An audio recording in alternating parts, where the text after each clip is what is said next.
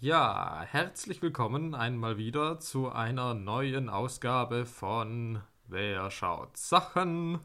Na, wir. Äh, altbewährtes Team, hier mal wieder. Jan ist äh, auf der einen Seite. Ja, ich, ich bin auch hier. Äh, Olli, hallo, O-L-I. Uh. Ja, ich Ja. glaube, ich glaube, wir haben was zu feiern. Haben wir? Ich glaube, unser, unsere erste Folge kam letztes Jahr im Januar, wie 12. Januar oder so raus. Ich habe mal wieder keine Ahnung, aber irgendwie so. Ich glaube, wir haben jetzt so ein Jahr oder so haben wir jetzt rum. Ah, ja, Tatsache. Dann äh, herzlichen Glückwunsch zum einjährigen Jannis. Uh. Stark. Wir machen es immer noch. Ähm, Ja, krass. ja, wer hätte das gedacht? Ob, obwohl wir nicht appreciated werden von der Außenwelt. Ist uns aber scheißegal. Fühlt euch schlecht. Also nicht ihr, die es hört. Ihr, die Nee, ihr seid cool. Ihr seid super cool. Nun ja, so, okay. Und für unser einjähriges Jubiläum haben wir auch Oh, was ja. ganz Besonderes ausgesucht. Ja. Also ich habe das ausgesucht, kann ich schon mal im Vorfeld sagen. Wir widmen uns heute mal wieder der Kategorie international, International. weil wir ja oft äh, immer nur im US-Kino uns rumtreiben, müssen wir uns ab und zu auch mal wieder ein wenig in andere Länder hinauswagen. Hm. Und dieses Mal hat es uns nach Italien verschlagen. Oh. Und zwar ins Jahr 1962. Oh, yes. nämlich mit L'Eclisse, was in der BRD unter dem Titel äh, Liebe 1962 veröffentlicht wurde und in der DDR hingegen in den 70ern irgendwann als Sonnenfinsternis in die Kinos kam. Was die korrekte deutsche Übersetzung des Okay, also italienischen die Originaltitels ist. Also hat die DDR das tatsächlich besser verstanden als die BRD. Weil ich würde auch sagen, warum kannst du das Ding nicht einfach Sonnenfinsternis nennen? Warum? Ja, also ich habe dafür auch keinen Grund. Wobei ich irgendwie ja auch auf Liebe 1962 mittlerweile ein bisschen stehe, eigentlich als Titel. Ist schon geil. Also, Ist halt alles drin, was du brauchst. Worum geht's? Liebe. Okay. Und wann spielt das? 62? Ja, okay. Alles ich finde halt dann doch, also weil auf dem Papier hätte ich halt auch gesagt, okay, das ist halt das Dümmste. Dass ich halt sage, dass es genau dieser Gedankengang wäre, dass ich sage so, okay, worum geht's da? Ja, Liebe, welches Jahr ist gerade? Ja, dann lasst es doch auch noch in den Titel reinschreiben. Aber so, nachdem man es gesehen hat, finde ich, Ja. ergibt es schon einen gewissen Sinn. Darauf Ja. kommen wir vielleicht später noch äh, zu sprechen. Ja. Aber es ist, hat natürlich trotzdem mit der Originalintention rein gar nichts zu tun. Okay.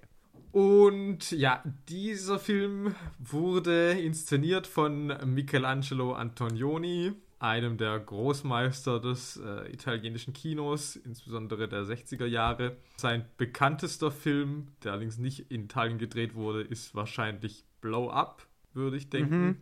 Ja. Und dieser Film hier, L'Eclisse, ist der Abschluss einer Trilogie, sagt man oft, die zwei Jahre vorher mit L'Aventura, deutscher Titel Die mit der Liebe spielen, begonnen Ja. hatte. Dann im Jahr 61 kam dann La Notte, was man tatsächlich auch in Deutschland unter Die Nacht äh, veröffentlicht hat. Mhm. Und ich weiß nicht, ob er selber das auch so gesagt hat, dass es eine Trilogie ist, aber sie wird so in der Filmgeschichte wird das schon so gesehen, weil die thematisch sich alle so ein bisschen mit dem Großthema Entfremdung vielleicht irgendwie auseinandersetzen und alle auch stilistisch sehr ähnlich sind, sind auch alle drei in Schwarz-Weiß und in allen drei dieser Filme spielt auch Monika Witti mit, die auch heute die Hauptrolle spielen wird. Das Drehbuch stammt auch aus der Feder von Antonioni zusammen mit drei anderen Herren. Zum einen Tonino Guerra und Elio Bartolini, mit denen er auch L'Aventura geschrieben hat und die auch sonst mit ihm öfters zusammengearbeitet haben. Und einem Herrn namens Ottiero Ottieri, von dem sonst irgendwie nichts bekannt ist. Und an der Kamera haben wir Gianni Di Venanzo, der beispielsweise auch die Kamera für Fellinis 8,5 gemacht hat. Okay. Und ja, beim Darstellen, wie gesagt, Monika Vitti habe ich schon gesagt. Und als männlicher Hauptdarsteller haben wir Alain Delon, Alain Delon. was eben auch einer der, ich würde mal sagen, der größten Stars im europäischen Kino der 60er und 70er war. Der Original Zorro, noch bevor es Antonio Banderas gab.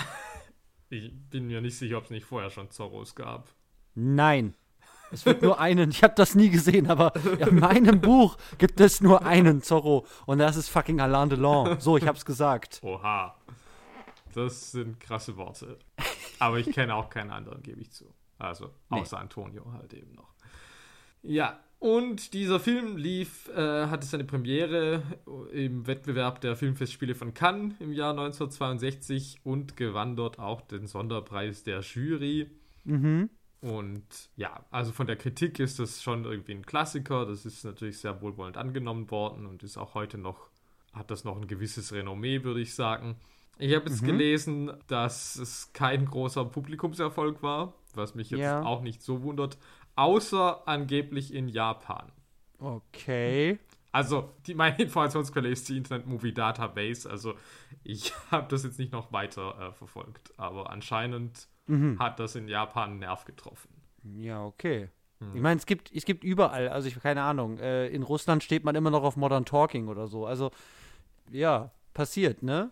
das ist halt, äh, äh, ja. Nee, also ich will das gar nicht abtun, aber ich würde auch sagen, ja, es ist jetzt nicht so ein Film, wo ich sagen würde, ja, äh, der spielt jetzt so wie drei Milliarden oder sowas ein und ist ein breiter Erfolg. So scheint das auch wieder hier bei diesem Film, wie bei vielen unserer Filme eigentlich nicht der Fall zu sein. So. Ich weiß halt wieder nicht, wie populär beispielsweise L'Aventura halt war. Mhm. Also inwiefern das ja trotz allem irgendwie so ein bisschen Zeitgeist, ich meine, auch Alain Delon war, wie gesagt, ein Star. Da, wobei, ja doch, ich denke damals auch schon 62. Ich kann es immer schlecht einschätzen, also wie man sich doch auch noch mal in anderen Jahrzehnten für Filmkunst auch anders irgendwie interessiert haben mag. Aber mhm. ja, keine Ahnung. Also wie gesagt, der Hit war es wohl nicht. Vielleicht war es dann auch durch mit dem dritten Film. Also ja. hat man das dann auch schon einfach gesehen gehabt. Mhm. Ja, das wären so meine Hintergrundinfos. Und äh, nice. jetzt hast du das große Privileg, ja. die Handlung dieses Films mal in bestenfalls 90 Sekunden oder weniger ja, stell die Uhr. Ja, die Uhr ist gestellt. Okay, dann und, zähl mich ein. Und 3, 2, 1, los. So, Eklis, Leklis. Die Übersetzerin Vittoria verlässt ihren Freund Ricardo. Wir folgen nun der Übersetzerin bei ihrem Upper-Class-Leben in der Stadt, bei Kontakten mit benachbarten Freundinnen, bei Rundflügen nach Verona und zurück und beim Besuch ihrer Mutter an der Börse. Hier lernt sie den Broker ihrer Mutter namens Piero kennen. Die Aktien brechen alle zusammen und viele, auch Vittorias Mutter, verlieren viel Geld. Piero und Vittoria kommen sich näher, jedoch nur langsam und mit Meinungsverschiedenheiten.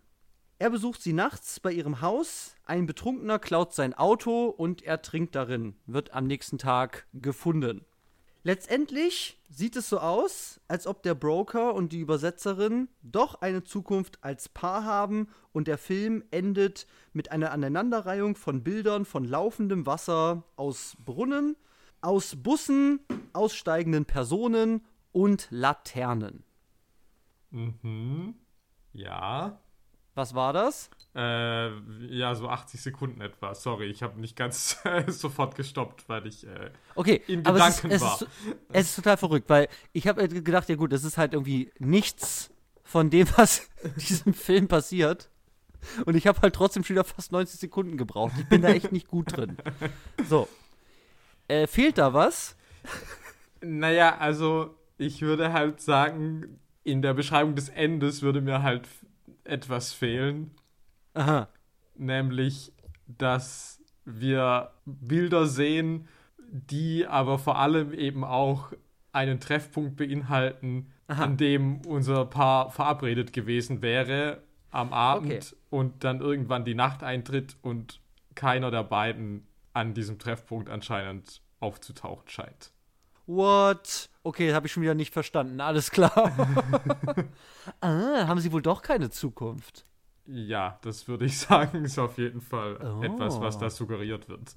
Ja gut, darüber reden wir noch. Ja. Äh, ja, okay. Aber sonst, Aber sonst klar, Börse. Börse da. Börse ja. Crash. Ja, sonst äh, habe ich nichts äh, auszusetzen.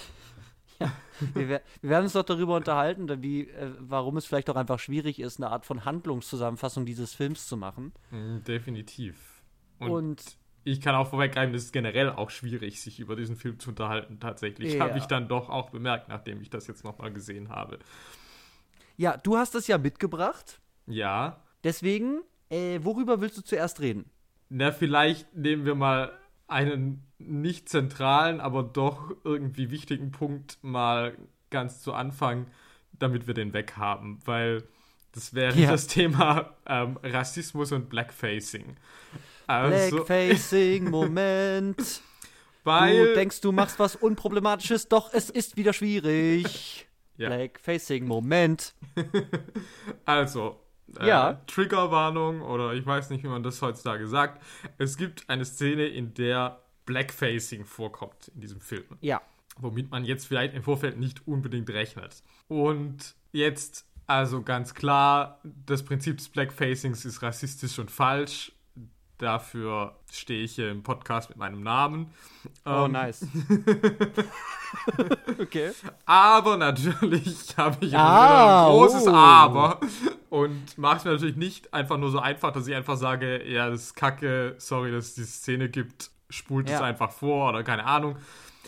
Schon allein, weil Blackfacing natürlich nicht gleich Blackfacing ist, also wir haben hier einen Moment, in dem praktisch innerhalb der Fiktion eine weiße Person sich blackfaced. Also wir verstehen Mhm. bei Blackfacing ja meistens eher die Praktik, also auch die Besetzungspraktik, dass man eben schwarze Personen von Weißen spielen lässt, die man dann aber schwarz schminkt. Mhm. Auch im Theater ja bei äh, unzähligen Othello-Aufführungen Ja. noch sehr lange Praxis gewesen. Und das gibt's hier nicht. Also es ist nicht so, dass mir hier vorgegaukelt wird, diese Person soll jetzt eine schwarze Person sein, sondern es ist schon klar, diese Person malt sich eben an.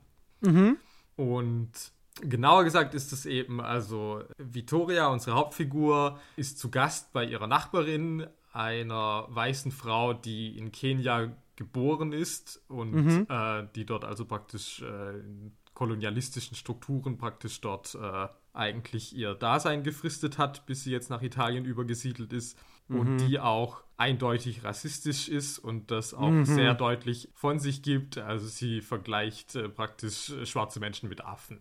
Also Ja, ja. und äh, ja, haut da ganz schön Sachen raus. Und im Zuge dieses Besuchs ist Vittoria halt schon irgendwie so ein bisschen fasziniert auch von irgendwie vielen afrikanischen Artefakten und Bildern, die sie eben in dieser Wohnung sieht. Und legt dann eine Platte mit afrikanischer Trommelmusik auf.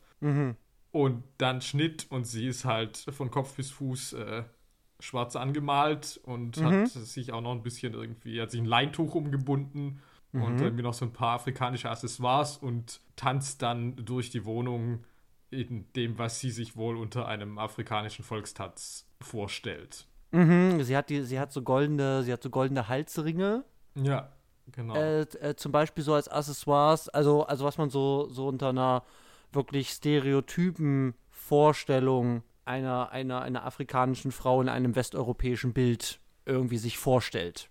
genau. Und auch dieser Tanz von den Bewegungen her, so wie du es sagst, ne? Das ist alles irgendwie. Ja, klar, das Wie- ist wie total man glaubt, dass das ist, ne? Und schon irgendwie, ja, und auf jeden Fall ja mit einer, schon auch so einer gewissen parodistischen Haltung. Ja, Also auch von halt der jetzt Mimik her und so die Gesichter, die sie da zieht. Genau, also ich und- finde das ja ja. schon einfach schreiend komisch irgendwie auch, was sie da tut. Ähm, Ja. So. Und jetzt wird's halt heikel, weil der Film einen da halt eben einfach nicht so an die Hand nimmt und dir sagt, was du davon zu halten hast. Genau, weil es wäre ja ein Punkt, dass man sagt, du zeigst eine rassistische Figur, ja?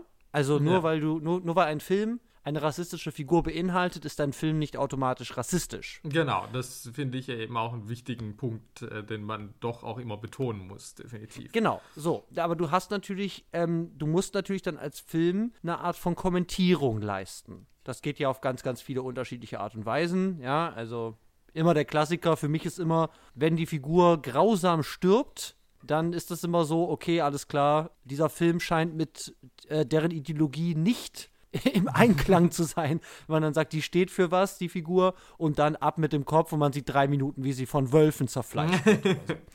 Dann sage ich, okay, der Film kann mir sagen, das ist nicht gut, was diese Person vertritt.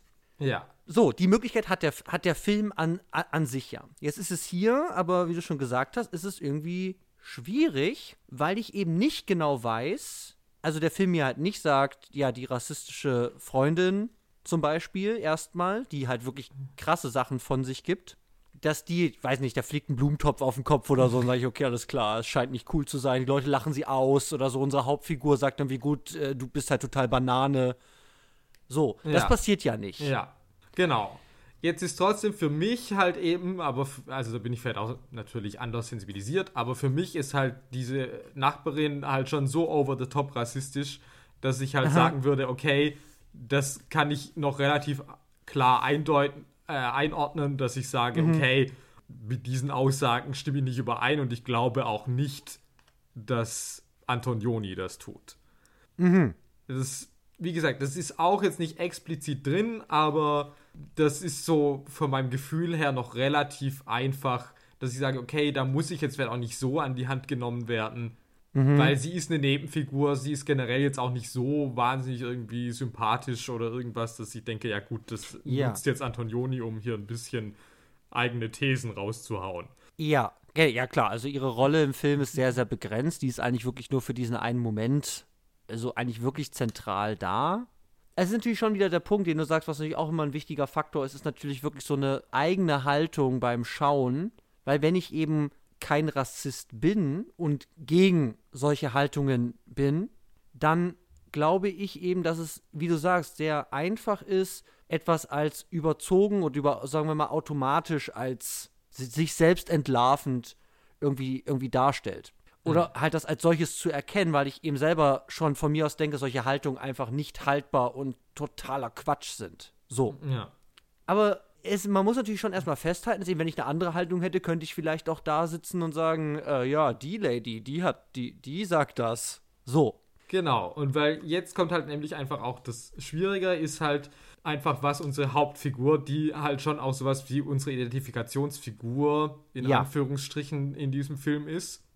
Ja. Halt auch ein bisschen schwierig, das so genau zu sagen, aber. Ja, aber sie ist auf jeden Fall die, Haupt, genau. die Hauptfigur. Wir folgen ihrem Schicksal in einer gewissen Zeit, in einem gewissen Ort während dieses Films. Genau.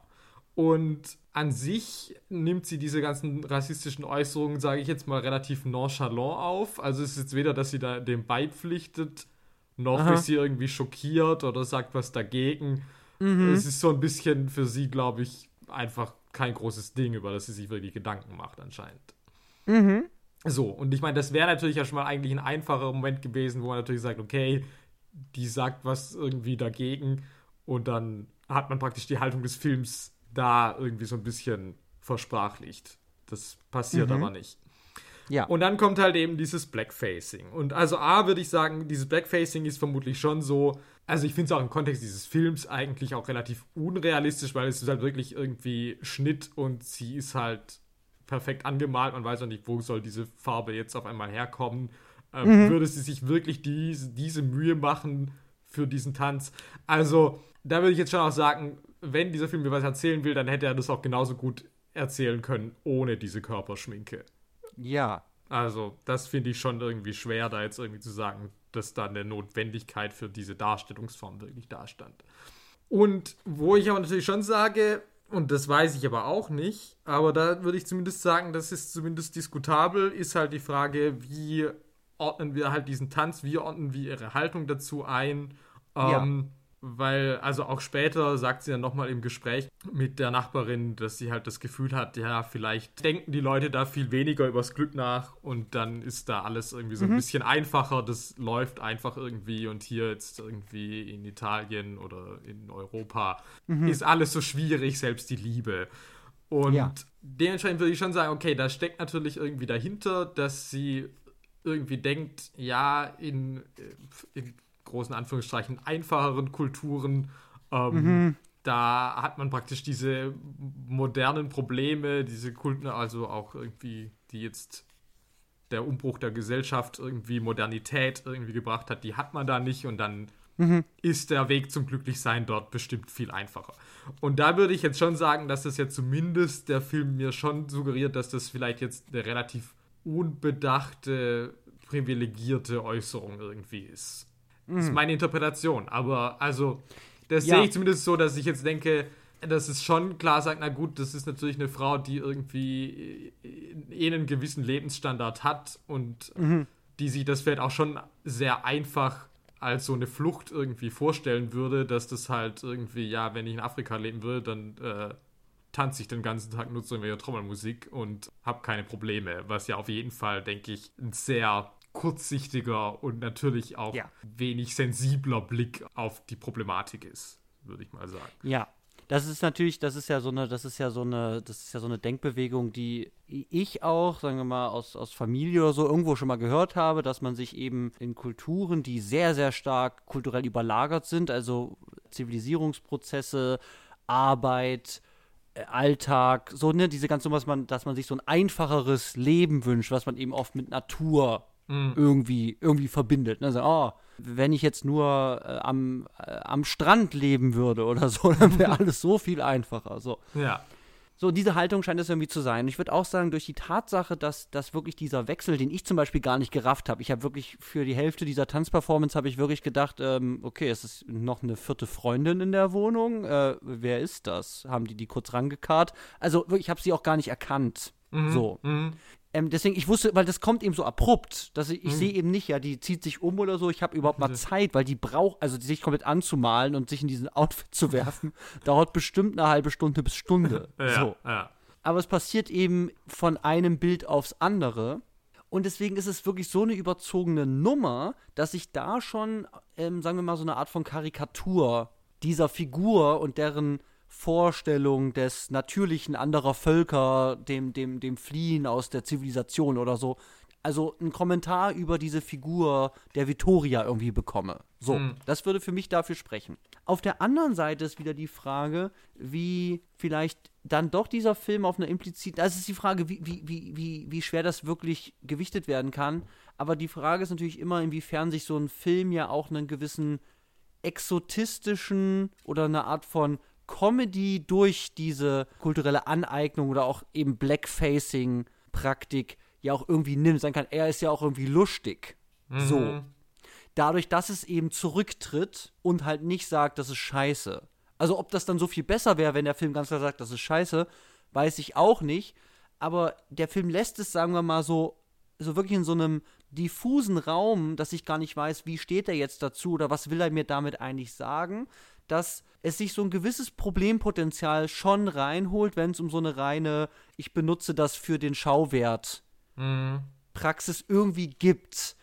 Aber ich würde auch sagen, es ist wirklich ein, eine, hier eine sehr, sehr komplexe Nummer, wo ich eben es sehr schwierig finde, wo mehrere Faktoren wirklich dabei sind, wo ich sage, ja klar, was, Jake Gyllenhaal spielt den Prince of Persia, das scheint was nicht mit in Ordnung zu sein. Ja, so. genau. Das wünschte ich So. natürlich jetzt auch, dass wir sowas besprechen könnten, weil dann könnte ich mich da jetzt ganz einfach auf der sicheren Genau. Seite wähnen, indem ich sage, ja, das geht nicht. Punkt. Ja, genau. Oder halt Laurence Olivier als, äh, als Othello oder Ja, so. Dann sage ja. ich, ja, okay, was ist das? Das ist eine Katastrophe. Das geht nicht. Ja. Das hat eine Geschichte von, von Diskriminierung, von wirklich von einem Zeichen oder einer Überlegenheit in ganz, ganz schlimmen rassistischen Diskriminierungs- und Segregationskontexten der Geschichte. So, da kommt das her. Und deswegen, das geht einfach nicht. Und hier ist es aber eben, wie du es gesagt hast, wird es auf eine Figur verlagert, was eben Potenzial gibt, diese Figur dadurch in einem gewissen Licht erscheinen zu lassen. Warum macht die sowas? Was ist eigentlich los mit der? So. ja. Und es ist wirklich schwierig. Wir haben jetzt auch, finde ich, sehr, sehr lange jetzt auch darüber Ja, geredet, aber es ja. ist wirklich halt so ein, es ist halt wirklich so ein Ding, wo ich auch sage, so, okay, das, also bei so Sachen, die total unangemessen sind, wie zum Beispiel Blackfacing in Othello-Inszenierungen, da sage ich ja zumindest, ja, okay, Othello ist eben dunkelhäutig, deswegen verstehe ich, dass du die Figur brauchst. Warum du aber das in der Explizit Explizität brauchst, hier, Ja. weiß ich ja. eben auch nicht. Ja, also so, es ist nicht so motiviert. Es ist Ja. einfach, es ist wirklich eine, scheint eine freie Entscheidung zu sein, diesen ästhetischen Weg hier zu gehen. Ist auch wie die Frage ist, wie man das einordnet. So. Aber ja, Ja. ist auf jeden Fall, also ist, ich, ich finde es weird, weil ich habe wirklich was, was, was Klareres auch erwartet und dass es dann so ist, auf, die, auf der Figurenebene, das fand ich auch wirklich sehr, sehr überraschend. Und auch wenn es problematisch ist, tatsächlich irgendwie interessant aus einer historischen Perspektive sagen, ah, okay, diese Form kannte ich einfach nicht. unabhängig davon, ob das jetzt furchtbar oder nicht ist. So. Ich meine, man muss natürlich auch noch dazu sagen, ich meine, es ist kein Argument, was irgendwas entschuldigt, aber man muss natürlich auch sagen, es ist halt trotz allem auch 1962. Also. Ja, es würde halt zumindest erklären, warum das da noch so frequentiert ist. Die Diskurse sind noch, sind noch andere, aber natürlich ist das, wenn man es aus einer heutigen Perspektive guckt, wie du sagst, ist es halt, ähm, geht es halt nicht. Nee, so. klar, und ich bin mir auch sicher, dass da auf jeden Fall sich recht wenig Gedanken darüber gemacht wurde. Da, also über wirklich diesen Blackfacing-Akt als solchen. Also ob mehr mhm. in der Szene als solche steckt, äh, denke ich vielleicht schon. Aber ich glaube, über tatsächlich dieses inszenatorische Mittel das glaube ich halt tatsächlich nicht. Mhm. War, aber es ist natürlich auch aus einer Zeit irgendwie, in der halt auch irgendwie in Frühstück bei Tiffany halt Mickey Rooney halt auch noch irgendwie Mr. Yugi spielt. Also ähm, eine exotische Performance. also ähm, das muss man sich halt schon vergegenwärtigen. Ja, also äh, ja. Katastrophe. Ja, das ist halt eine wirkliche Katastrophe. Ja, und das kam damals super an. So. Ja. Also das, deswegen, diese exotische Performance voller Spaß, das ist halt wirklich eine, eine Kritik gewesen zu dieser Performance. So, das, und heute guckst du direkt so, boah, was, was ist das denn? Mhm. Ja. So, okay, Blackfacing abgehakt. So, worüber reden wir jetzt? Ich, also ich würde mal anbieten, weil, weil diese Haltung von etwas unkommentiert einfach mal dazu, also äh, stehen zu lassen, einfach nur zu zeigen, mhm. und sich eigentlich nicht so richtig dazu zu positionieren, sehe ich nicht nur in dieser Szene. Nee, absolut. Sondern ist was, was sich über diesen ganzen Film eigentlich hinwegzieht. Also, ich weiß gar nicht, wie dieser Film eigentlich zu den Dingen steht, die er zeigt. Und bei mir ist das ganz, also wirklich sehr, sehr stark auch bei unserer Hauptfigur, mhm. dass ich einfach nicht weiß, also ist das jetzt cool ist das was, ist das erstrebenswert? Wird das propagiert in so einem, sagen wir mal, moralischen, bürgerlichen Trauerspiel-Style? Also, oh, mach das oder mach das nicht. so. Äh, das scheint es ja einfach nicht zu haben. So, sondern wir folgen dieser Frau, die trennt sich von ihrem Freund. Das lief irgendwie nicht so gut. Die hat, scheint irgendwie emotionale Probleme in Beziehungen zu haben. Die scheint irgendwie uh, unter der Stadt, was auch immer, irgendwie, irgendwie zu leiden. So äh, und macht dann Sachen. so, und ich weiß aber nicht, warum sehe ich das jetzt und was verrät mir das eigentlich über meine Figur. So. Mhm. Ja. Und es ist, es ist, das ist, es ist weird, weil auf der einen Seite kann ich mir das sehr gut vorstellen. Also, das ist so eine Art von, wirklich so eine Art von Milieu oder auch Figurenporträt ist, wo es einfach darum geht, hier, guck mal, so verhält sich diese Figur. So, einfach nur so eine Art von Psychogramm einer Figur, ähm, irgendwie was sich lohnt zu erzählen und der Film positioniert sich nicht zu, sondern wir, wir blicken in das Leben einer Figur. So. Ja, und da würde ich halt schon sagen, dass der Film vielleicht, und das ist, das ist eben auch der Punkt, warum ich denke, Liebe 1962 ist eigentlich ein ganz guter Titel, dass ich natürlich mhm. schon sagen würde, diese beiden Hauptfiguren sind schon irgendwie ein bisschen mehr als Individuen, auch dass ich das Gefühl habe, die stehen emblematisch für irgendwie damals zeitgenössische Dinge, die mit Menschen. den Menschen passieren. Also irgendwie, ja, also die ja. gesellschaftlich irgendwie äh, die, die Menschen dort ergreifen. Also die praktisch so stellvertretend für mehrere Lebensgeschichten vielleicht stehen, die eben in einem gleichen sozialen Milieu äh, im urbanen Raum zu der Zeit vielleicht irgendwie stattfinden. Also sagen kann, okay, es geht nicht nur um diese beiden, sondern die sind emblematisch für etwas, was viele Leute, sagen wir mal, betrifft zu einer gewissen Zeit an vielleicht einem gewissen Ort oder an gewissen Orten. Das würde ich sagen, weil also jetzt mhm. zu sagen, das ist der Film über eine Frau, die irgendwie eine leichte Form von Depression hat oder irgendwie mhm. oder Problem mit Intimität oder menschlicher Nähe. Also mhm dafür ist es dann doch alles zu vage gezeichnet, würde ich sagen. Also, ja. weil wir blicken ja nie wirklich. Also, sie kann es ja selber auch nicht artikulieren, meistens irgendwie, was mhm. irgendwie gefühlsmäßig in ihr abgeht. Und wir finden ja aber auch keine, also es kommen ja auch keine irgendwie Erklärungsversuche, also dass man irgendwie sagt, die wurde von ihrem Vater geschlagen und deswegen äh, ja. ist sie jetzt so oder irgendwie sowas. Also, wo du ja. irgendwie sowas psychologisch Argumentatives hättest. Das fehlt ja komplett. Also, Nee, es ist, es, ist, es ist eigentlich nur so eine Art von Bestandsaufnahme, ne, von, von, von, von einem Ist-Zustand. Also, dass man halt nicht sagt, ja, wo Mhm. kommt es her? Warum ist das? Wie kann es weitergehen? so. Ja. Sondern sagt so, ja, so ist das bei dieser Lady. Aber Mhm. eben, du sagst ja nicht, es ist halt nur bei dieser Lady so. sondern, oder die Figur ist so tief, dass ich mir sage, ah, diese, diese eine, dieses eine Schicksal ist so, ist so bemerkenswert oder interessant, sondern es ist irgendwie, wie du es gesagt hast, ver verbleibt das in so eine Art von Allgemeinheit und Unklarheit, dass ich gar nicht genau weiß, ich weiß gar nicht, wer, wer Vittoria eigentlich ist. Also es ist wirklich einfach, ich weiß gar nichts über die. Also ich Ja. weiß, die lebt in Rom, ich weiß, die ist Übersetzerin, Spanisch in Italienisch und die hat wohl Cash, zumindest. Also ihre Wohnung ist schick. Sie Mhm. treibt sich mit, mit, mit Leuten rum, die Geld haben, die können einfach mal ins Flugzeug steigen und nach Verona fliegen. Hm, Äh, die, die Mutter spekuliert an der Börse. So. Ja.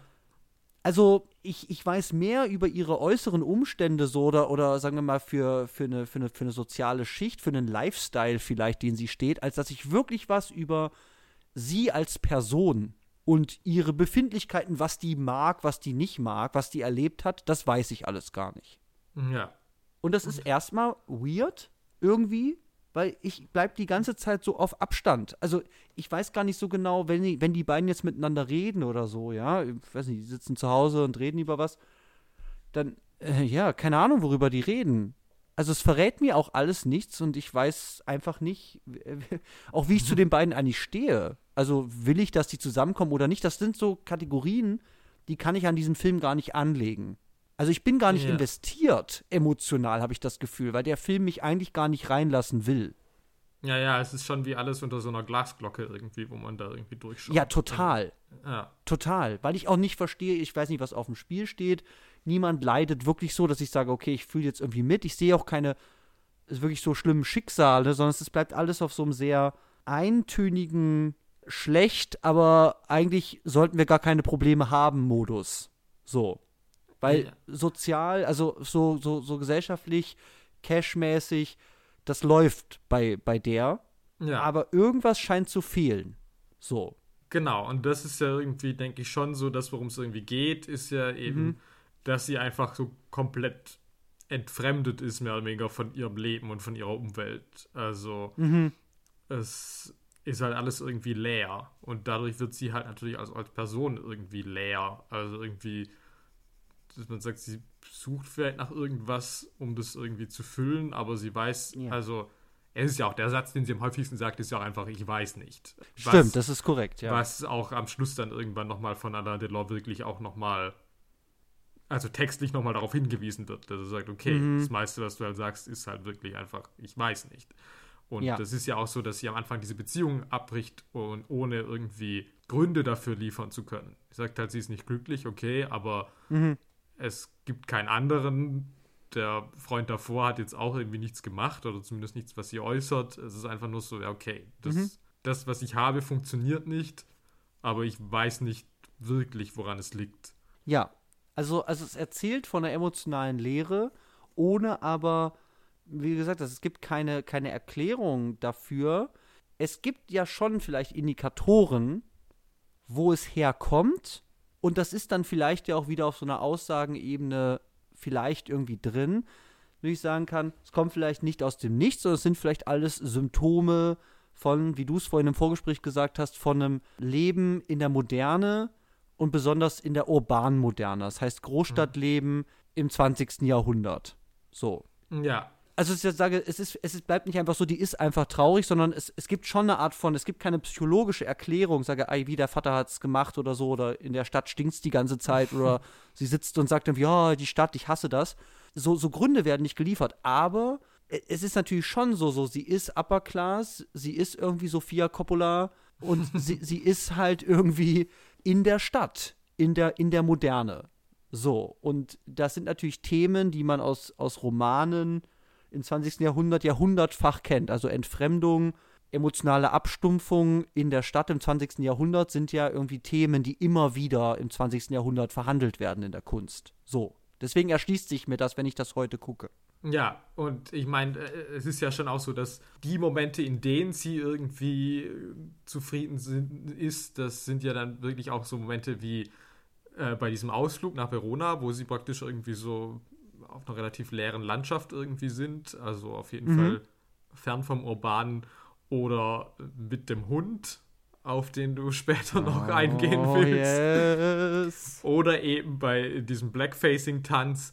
Also alles bei Momenten, die irgendwie eben nicht im Kontext mit dem eigentlichen urbanen städtischen Leben irgendwie stehen, würde ich jetzt mal behaupten. Ja, und es ist dann ja aber auch wieder nicht so, dass der Film dann irgendwie mir sagt, es gibt ein, es gibt ein, eine, es, es, es gibt eine Heilung.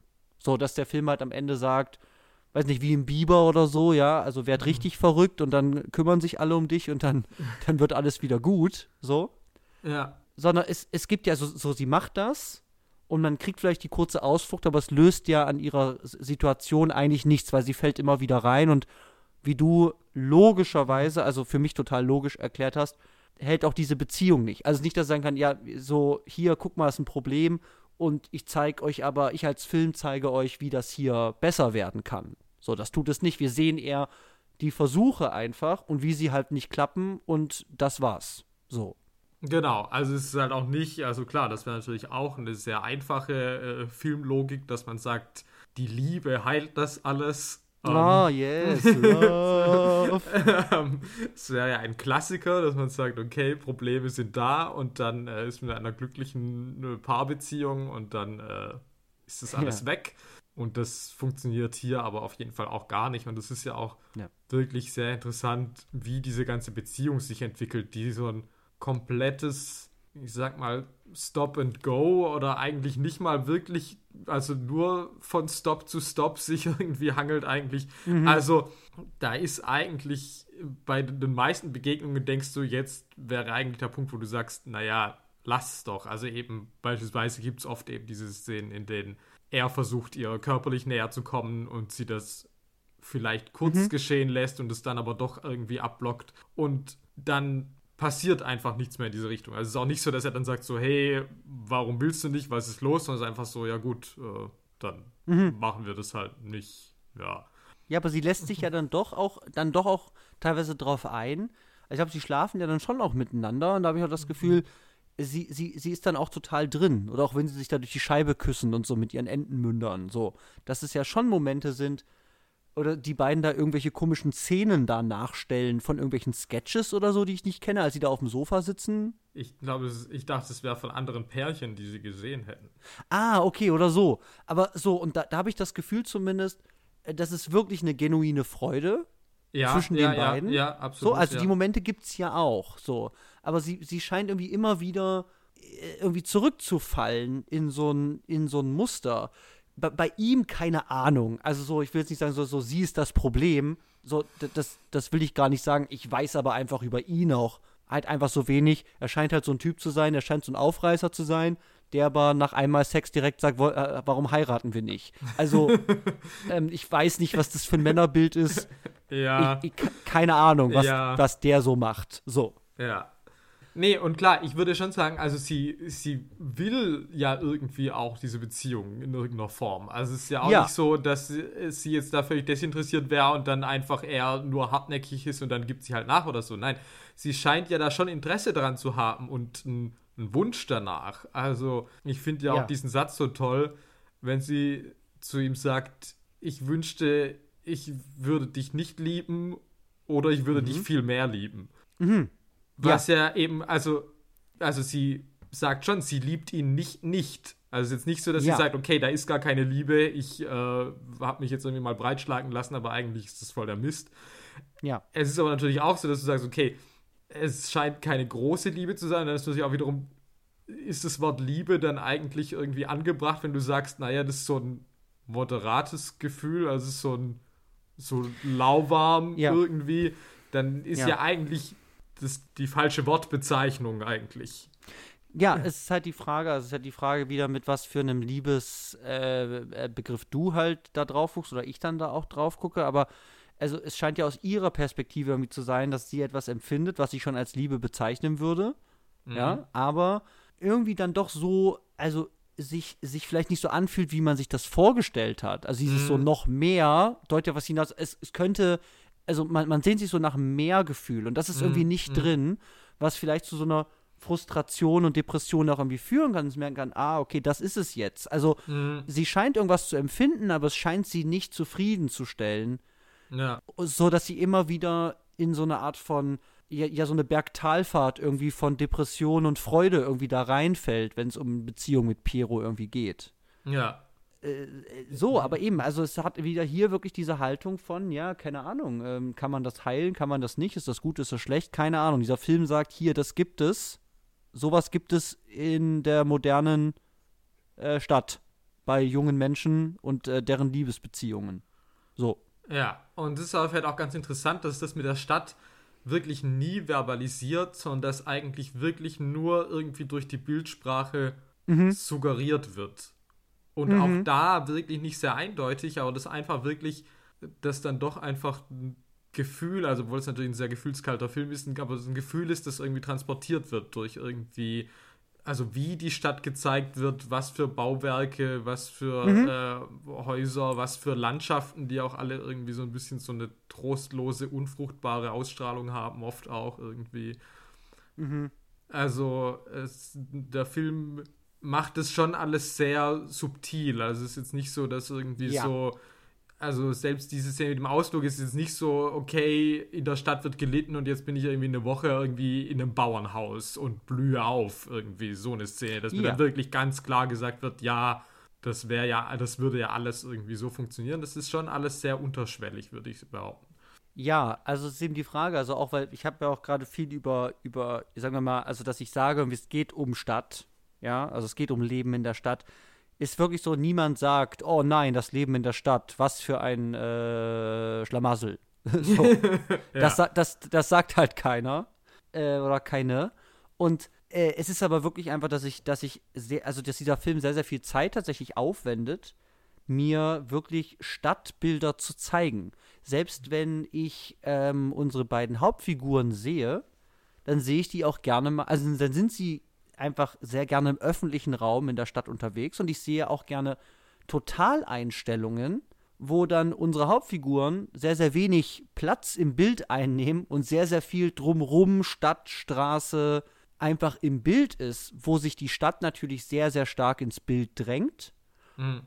Und dann natürlich so, ja gut, wir fliegen halt über Rom und dann sehen wir halt das, das Kolosseum und, und also es gibt einfach auch wirklich nur pure Architektur und Stadtaufnahmen. So, o ohne Menschen drin. Also wo ich wirklich auf einer, auf einer, auf wirklich, auf einer Bildbedeutungsebene nicht über Sprache gesagt kriege, okay, alles klar, dieser Film scheint sich irgendwie für Städte und eben auch für die Liebe von Figuren zu interessieren, die in dieser Stadt wohnen oder leben. So. Ja. So kriege ich diese Verbindung hin, dass ich sage, es geht um Stadt, aber eben niemand sagt, oh nein, die Stadt. So. Haben wir auch oft, oft genug gesehen, dass irgendjemand kommt und das sagt. So. Also, ja. Ja. Und ich würde vielleicht mal überleiten zu Ja, bitte. einem Punkt, in dem auch sich viel, vieles manifestiert, auch wenn ich finde, dass das der Film vielleicht ein bisschen zu ausgiebig macht. Und das ist alles, was äh, im Kontext mit der Börse natürlich auch noch irgendwie stattfindet. Börse, hoch und runter geht der Graf, es ist die Börse. Okay, Börsentalk. So. Also erstmal, also die Börse wird hier hauptsächlich mir dargestellt als ein Ort, an dem Männer in Anzügen einfach wild rumschreien.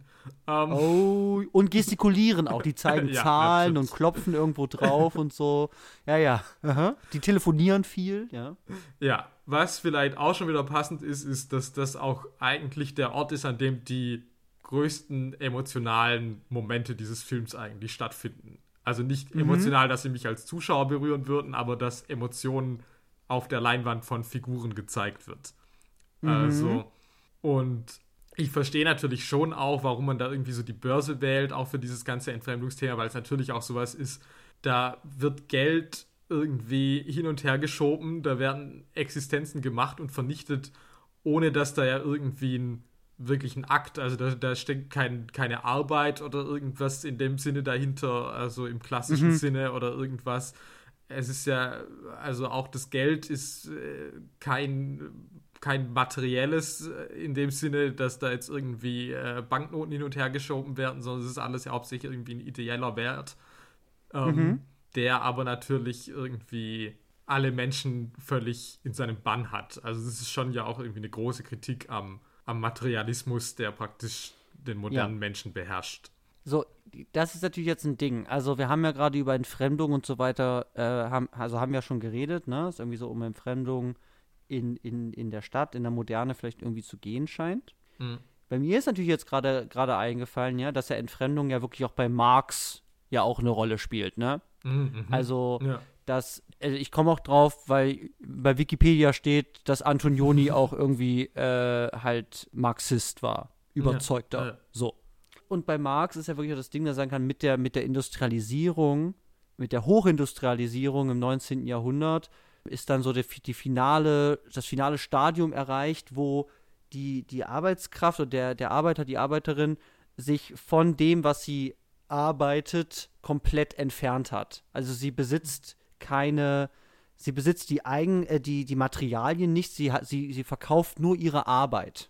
So. Mhm. Und wo man sagt, man hat sich da in der Arbeit komplett von dem Prozess, den man da eigentlich leistet, eigentlich komplett verabschiedet. So, ich sage mhm. da, wenn man so früher, so einer romantischen Vorstellung, ich bin Schreiner oder so und ich baue meinen Stuhl und ich verkaufe den in meinem Laden, dann ist das so meins. Ich habe das mhm. gemacht und ich stehe dafür ein. Ich habe das Holz gekauft und ich, ich habe mich da rein investiert. So. Ja. Aber das ist eben im, im industrialisierten Kapitalismus nicht der Fall, so, so Marx, sagen kann, ja, nee, ich leihe nur meine Arbeitskraft, die Materialien hat jemand anders und der bezahlt mich dafür, dass ich das bearbeite, aber ich habe niemals Besitz an dem, was ich da tue. Und da mhm. ist natürlich auch dieses Entfremdungsthema drin, weswegen sich mich vielleicht auch diese, also diese, dieses Thema erschließt sich für mich auch dann bei Antonioni so, weil es gibt natürlich dann auch mit Stadt im 20. Jahrhundert, Kapitalismus, Materialismus, gibt es ja auch ein sehr, sehr große Verknüpfungspunkte. So. Ja. Ähm, also ich, ich, ich kann dir nur total zustimmen, weil wirklich, ja, die könnten irgendwie, selbst wenn ich sich Geldscheine hin und her sagen kann, hier, kauf meinen Stuhl oder so, und sage ich, okay, hier gibt zumindest eine Art von menschliche Kommunikation, bei der irgendwie Güter den Besitzer, die Besitzerin wechseln. Mhm. Aber nee, es ist wirklich eine total entpersonalisierte Form von Handel, ja. die, die ich auch gar nicht verstehe. Nee, also, ich halt auch gar nicht. Also. Ich verstehe auch nicht, wie die Leute das verstehen, weil ist auch nicht so, dass die miteinander reden, sondern eben die brüllen sich an, aber die brüllen sich an, während 20 Leute auch noch brüllen. Also ich kann nicht mal sagen, hier werden folgende Deals gemacht. so sage ja, ich verstehe das, sondern da brüllt einer und dann klingelt eine Glocke. So, und dann ist vorbei, Feierabend. Ja. Und ich verstehe natürlich auch diese Satire-Nummer tatsächlich mehr, auch wenn dieser Film jetzt für mich nicht super satirisch irgendwie wirkt, ist tatsächlich in dieser Schweigeminute für diesen toten Kollegen. Ja, das ähm, finde ich halt Domenico. Auch, ja, das finde ich halt auch eigentlich ein bisschen schon sehr on the nose, auf jeden Fall. Ja, ja, so, also, also so der, der, der stirbt, die halten ihre Schweigeminute und derweil klingeln die Telefone. Alain Delon sagt, äh, ja, hier ist, äh, kostet Schweigen Milliarden. So. Ja. Und dann ist eben diese Minute vorbei, äh, es gibt wieder eine Glocke oder so und alle sind sofort wieder bam, bam, bam, bam, bam. Also durch diesen schnellen Schnitt von von, von, von Starre und Stille in wieder totales Chaos und als ob nichts gewesen wäre, scheiß auf den Typen, der tot ist. Ja. Habe ich so eine satirische Kommentierung von diesem ganzen Prozess, der da stattfindet. Ja, so. genau. Und also ich meine, das ist ja schon dann auch wiederum das nächste, dass eben dieser ganze Materialismus und Wahn nach, also diese Gier und Wahn nach ja. mehr Geld hier natürlich auch auf Kosten von Empathie eben total geht. Also das hat man ja auch später mhm. dann nochmal als eben dieser Betrunkene in Alain Delors Auto dann ertrinkt und mhm. Alain Delors aber natürlich äh, viel mehr an dem Zustand seines aus dem See geborgenen Wagens interessiert mhm. ist, wie irgendwie es ihn interessiert, dass da halt ein Mensch ertrunken ist. Ja. Wie gesagt, ja. das ist auch wieder so ein bisschen in der Kategorie, wo ich denke, okay, da wird es dann ein bisschen obvious irgendwie vielleicht auch. Ähm, mhm. Aber andererseits ist ein Film, bei dem so viel anderes halt auch so mysteriös und undurchdringlich ist, es vielleicht auch okay, wenn er ab und zu auch mal bei seinen Themen ein bisschen äh, eindeutiger ja. ist, was er mir sagt. Wenn ich mal sagt, was er von mir will, ja. ja, also ich, ich muss wirklich sagen, tatsächlich, wir haben das schon in unserem Vorgespräch schon, schon, schon kurz angedeutet. Aber ich muss sagen, diese Börsenszenen sind tatsächlich das Highlight so ein bisschen für mich auch dieses Films, weil da steckt eine, also steckt so viel Energie einfach drin. Diese ganze, also diese Darstellung von diesen Börsenprozessen, da passiert, da, da redet ja keiner. So, da kommt ab und zu mal Landelon und sagt irgendwie, ja, hier verkaufen Mailand, äh, pipapo. und dann sehe ich wieder irgendwelche, also wirklich eine, eine ganze Menge Leute, dieser Raum ist ja voll. Es mhm. gibt ja so mehrere Parteien, es gibt die Broker, die so in der Mitte sich da bewegen, um den Tisch, wo Leute da die Kurse hochwerfen an die Tafel und so. Mhm. Und dann gibt es aber noch die InvestorInnen, sage ich mal, die hinter so einem Gel Holzgeländer, sagen wir mal, sind. Die sind auch noch da. Und da ist, herrscht aber ein riesiges Treiben und dieser Film nimmt sich eine ganze Menge Zeit, mir das einfach irgendwie pur darzustellen. Sage, okay, ich kriege tatsächlich da ein Gefühl für so ein Börsentreiben. Und das fand ich fand ich ganz spannend, weil es wieder sehr konsequent auch irgendwie halt gefilmt ist und ganz klar sagt, ja, nee, müssen das nicht mit irgendwelchen Side-Stories vielleicht füllen, sondern hier gibt es jetzt einfach mal ein bisschen Börsen-Action. So, pur. Ja, also ich gebe ja zu, mich fuckt das ja eigentlich ganz schön ab. Ja. Yeah. und also ich habe diesen Film schon mal irgendwie als, keine Ahnung, spät Teenager, irgendwie 17, 18 gesehen und da hat, hat, konnte ich mich auch eigentlich hauptsächlich daran erinnern, wie sehr mich diese Börsenszenen halt mhm. abgenervt haben. Ich, ich weiß, es klingt schon irgendwie widersinnig, weil ich verstehe schon, da ist halt was los. Und ich meine, in vielen Teilen dieses Films ist halt wirklich sehr wenig los. Also, das ist schon ein Film, mhm. der auch sehr viel mit Ruhe, mit Langsamkeit arbeitet. Ja, mega. Aber tatsächlich interessiert mich das dann meistens trotz allem mehr. Also, vielleicht auch, weil mich halt das Mysterium dieser Szenen trotz allem irgendwie fasziniert wo diese Börsenszenen halt wirklich, die machen mich, also die töten mich halt irgendwie innerlich. Und ich denke, das ist mhm. vielleicht auch ein bisschen Thema. Also ich sehe auch ja schon irgendwie, mhm. dass das schon Sinn macht. Also, mhm. aber mir macht das halt keinen Spaß. Vielleicht auch, weil ich einfach wirklich nichts davon verstehe. Ja, so, das ist eben auch so ein Punkt, ja. Ich habe bis heute nicht verstanden, wie Börsen und Aktien eigentlich wirklich funktionieren. Also, keine Ahnung. Ja, ich, ich habe eine Menge nicht. Filme gesehen, aber auch da habe ich es nicht verstanden. So. Aber ich fand es tatsächlich einen ganz coolen Moment, dass ich wirklich diese ganze Börsen-Action einfach bekomme, wo Leute einfach so Scheine haben, die schreiben da Sachen drauf, keiner, was die da draufschreiben. Dann haben die anscheinend einen Deal gemacht. Ich frage mich die ganze Zeit, wenn die da rumbrüllen und der, der eine nickt dann und sagt irgendwie, was, 2000 für 20 oder so. Und der eine sagt dann, mhm, das ist nämlich so, ja, äh, was? Haben die jetzt gerade was verkauft? Wissen die das morgen noch? Also, ich verstehe ja gar nicht. Also, sind diese Deals wirklich dann irgendwie halt kräftig? Können diese drei Leute, die in der Mitte von diesen 30 schreienden Typen sitzen, alles mitbekommen, was die sagen? Sind es so Oktopus-Leute, die alles aufschreiben können? Ich, ich habe ja keine Ahnung. Ich weiß nicht, was die da machen. Ich habe keine Ahnung, was da passiert.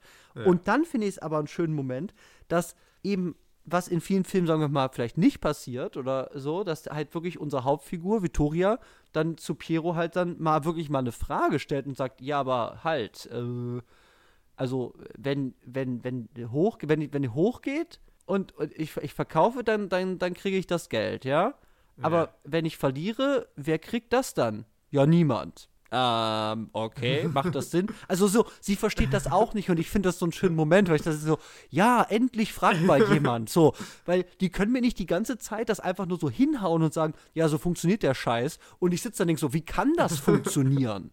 Ja. Dass da endlich mal eine Figur aufsteht und sagt, okay, kann mir das mir jemand erklären? Also, ich gewinne, aber wenn ich verliere, kriegt das keiner. Ist einfach weg. So, äh, äh, pff, was? Was ist das denn? So, aber zumindest fragt das jemand. Das war ein ganz schöner Moment für mich. So. Ja, ja, nee, das äh, schade nur, dass es halt dann noch nicht wirklich geklärt wird. Oder kann man das einfach Ja, aber niemand klären? weiß das. das. Niemand kann das erklären. Ja, okay, ja. Also ich ja, weiß das, es nicht. Das, so, genau. Also das scheint natürlich wieder, ne, das, das spielt ja alles in so eine, ja, was das ja wirklich vielleicht auch wirklich zu haben scheint, ist ja so eine, wirklich so eine Materialismus-Kapitalismus-Kritik, ja. So, es zeigt so ein paar absurde Sachen, wie zum Beispiel, wie ja, keine Ahnung, wo das Geld hinkommt, was Leute verlieren. Hups, so. ja.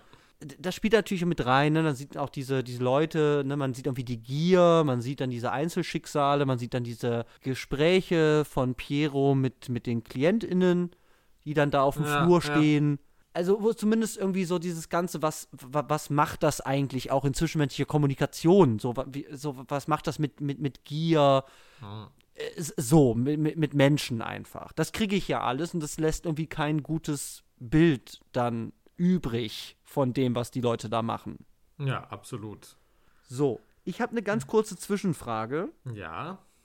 Und das ist eine äh, Frage, die kriegt jetzt auch einen kleinen Song und der lautet: Wie sexy ist Alain Delon? Wie sexy ist denn er? Ich frag Jannis, wie sexy er ist und vielleicht noch mehr. So, Jannis, wie sexy ist eigentlich Alain Delon in Ja. diesem Film? Er ist ein sehr gut aussehender Mann. Ein sehr, sehr gut aussehender Mann. Das ist insane, oder? Also, ich verstehe diese Augen gar nicht. Also, ich meine, was es geht bei dem? Ja, also der ist halt schon wunderschön. Also das kann man, glaube ich, nicht anders sagen. Boah. Also ich habe ja, ich hab ja keine Filme gesehen, aber ich habe verstanden, dass dieser Mann sehr, sehr, sehr, sehr, sehr attraktiv ist. Ja, klar. Okay, haben wir das geklärt. So. Ja. Äh, Ich habe mich ja gefragt, wie sexy ist Monika Vitti und da hast du mir im Vorgespräch aber schon gesagt, schon sexy. ja, ja. Aber äh, ich habe das Gefühl, Male Gazy bei Ladies zu sein, ist heutzutage nicht mehr okay. Deswegen sage ich dazu nichts, aber ich habe das Gefühl, bei Männern Male Gazy zu sein, ist vollkommen okay. Ja, das kann auch nicht mehr lang so gut gehen. Ähm, Nee, aber solange wir es können, machen wir das. Deswegen Alain Delon, Prädikat sexy. So. Ich würde Er sagen, hat ja auch genug fragwürdige politische Äußerungen auch in den letzten Jahren irgendwie von sich gegeben, ja auch irgendwie rechts. Also insofern würde ich sagen, wenn man den Oh. jetzt objektifiziert und wenigstens sagt, ja gut, aber er war halt ein heißes Stück Fleisch, als er jung war, denke ich halt so, ja, okay, es fällt auch das, was man da irgendwie sagen kann. Ey, ich weiß nicht, wie es- dir geht, aber ich hasse es so sehr, wenn, wenn man, wenn man einfach, also es, es gab es- diese Zeiten vielleicht nie, aber in meinem Leben, als ich jung war, gab es mal Zeiten, wo man einfach mal was über irgendwelche KünstlerInnen einfach sagen konnte. So, wie, die machen geile Sachen. Oder ich mag die. Ohne dass dann irgendwann rauskommt, ja, die sind rechts oder pädophil, betreiben Sexhandelsringe, was auch immer. So. Ja, man weiß halt mittlerweile einfach zu viel Oh. über die Leute. Das ist, glaube ich, das Problem. Okay, das war der große Alain Delon Enttäuschungsmoment. So. Ähm, Ich würde ganz kurz, weil wir haben noch ein großes Thema noch vor uns, ich würde es ganz kurz noch abreißen, wenn ich darf. Und das ist mein ähm, äh, performative Momente dieses Films-Blog. Ja. Ich mache es auch ganz kurz, weil ich finde, dieser Film hat neben dieser, wie du schon gesagt hast, ne, der, der Film ist tatsächlich, finde ich, sehr, sehr langsam erzählt. Er besitzt auch, finde ich, eine sehr, sehr langsame oder also sehr, sehr kurze Schnittfrequenz Mhm, mhm. oder wenige, also es gibt, Ja. also ich, ich wusste nicht, ob lang oder kurz richtig ist, auf jeden Fall gibt es sehr, sehr lange Einstellungen. Ja. So. Und auch sehr, sehr ruhige Kamerabewegungen und das ist alles sehr nüchtern, wie wir schon gesagt haben, Glasglocke. Mhm. Man guckt da rein, das Leben dieser Leute, aber man ist irgendwie nicht drin. Aber man kriegt so einen nüchternen Blick und das versucht der Film einem so unverstellt wie, wie möglich vielleicht irgendwie zu ermöglichen. So. Daneben gibt es aber eben so Momente, die, wo ich sagen würde, die, die drängen sich so auf und die, die springen mir so ins Auge, weil sie irgendwie besonders sind und da wieder so ein, so ein, ah, der Film springt mir ins Gesicht und zeigt mir so Schauwerte. Mhm. Und das habe ich eben so problematisch, wie es auch sein mag, bei dieser Tanznummer, Mhm. was eben in der Länge und in der Abruptheit dieser Szene irgendwie kommt. Sage, oh, buh, was? Und auch mit der Musik, weil es gibt schon auch Musik immer regelmäßig, aber es gibt auch einfach Passagen, die sehr, sehr still sind in diesem Film. Absolut, also Musik ist schon sehr sparsam eingesetzt über weite Strecken dieses Films. Ja, und wenn es ist halt nicht Wagner, was da kommt, so Nee. ba, ba, ba, was jetzt nicht Wagner war, aber irgendwie halt so bam, so ins Gesicht, das kommt halt nicht. Ja.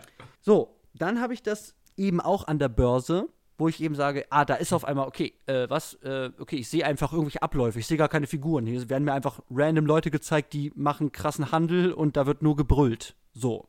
Mhm, ja. Und dann, du hast es vorhin schon kurz angedeutet, der Tanzhund. So. Erstmal, ich liebe diese Hunde, weil, wie geil ist das? Lady sagt, mein Hund ist rausgelaufen, der kann nämlich die Tür aufmachen. So. Dann verfolgen die den, sagt, ja, mein Hund ist der schwarze Pudel. Warum muss ich sagen? Weil nämlich der Hund rausgegangen ist und sich direkt mit seiner ganzen Crew getroffen hat. Da sind so viele Hunde, die irgendwie zusammen so eine riesige Treppe hochlaufen und über so einen Platz. Also, die sind irgendwie on the road. So. Ja. Und dann findet Vittoria aber eben diesen schwarzen Pudel und der bleibt dann eben auch, auch stehen. Und was sie dann auf einmal random macht, ist, sagt ihm halt, ja, mach Männchen. Hältst du den Arm hoch und dann steht dieser Hund halt auf und der läuft dann einfach so fünf bis zehn Sekunden einfach im Kreis. Und das ist halt das Geilste, was ich je gesehen habe. Dass einfach dieser Film in all dieser Ruhe und Nüchternheit und Trockenheit teilweise, die es hat, sich dann so einen Moment rausnimmt, wo man sagt, guck dir mal diesen laufenden Hund an auf zwei Beinen. Und das ist einfach toll. Ja, also es ist einfach ist wirklich so ein. Ma so ein Magic Moment. Wie sagt, oh, geil. Geiler Tanzhund. Aber es ist eben wieder so sehr auf so Schauwerteffekt. Ich sage, ja, der Film ist mir egal, ob das narrativ eingebunden ist, sondern einfach hier, guck dir diesen tanzenden Hund an.